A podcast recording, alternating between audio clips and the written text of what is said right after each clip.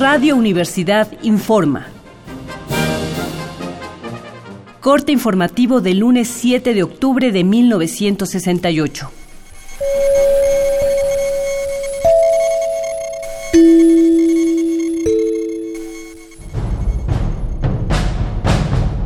Este día declararon ante la prensa nacional y extranjera dos estudiantes detenidos en el campo militar número uno.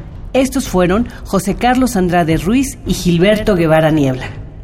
Andrade, de la Facultad de Derecho, dijo que fue detenido el 2 de octubre en el edificio Chihuahua.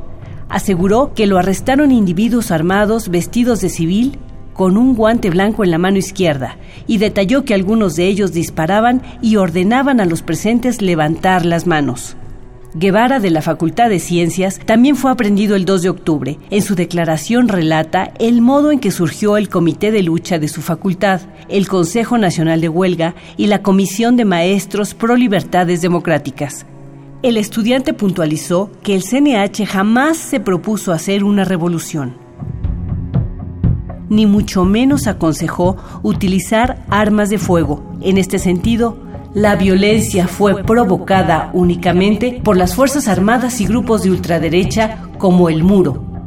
Guevara concluyó que el mitin pudo haberse disuelto pacíficamente, pues los estudiantes acordaron suspender la marcha que estaba programada ese día con dirección al casco de Santo Tomás.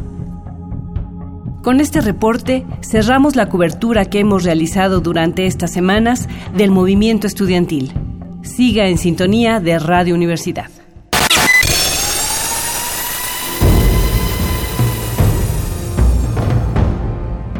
M68. 50 años del movimiento estudiantil.